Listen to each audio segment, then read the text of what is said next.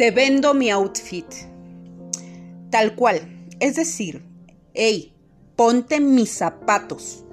Muchos han criticado mi persona sin saber cuánto me ha costado el cambio, de la carcajada al constante llanto, sumándole dolor, superando adversidades para nuevamente reír y disfrutarlo a pesar de las circunstancias, solo poniendo las cosas que me trajeron a donde ahora me encuentro o bien creyendo las mentiras que otros hablaron.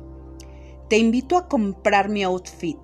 Significa que te cueste estar donde yo estoy. Quizá no comprendas que bien vale la pena el sacrificio y decidas que juzgando tu opinión vale mucho, pero si estuvieses en mi vida, en mi piel, sabrías toda la travesía que viví para que mi outfit tenga valor, a diferencia de ser costoso.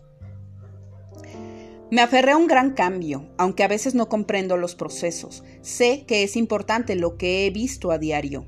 Mi outfit debe estar lleno de paciencia, determinando minuciosamente lo que elegiré para cada día, como sentirme bien a pesar de los altibajos o pienso que será el día de vista moderadamente, siendo discreta, o deberé exigirme portar la elegancia de una vestimenta juiciosa en mis actitudes, o tal vez caminar con el ruido productivo por voces alegres y festivas a fin de darle color a mi alma, a veces herida.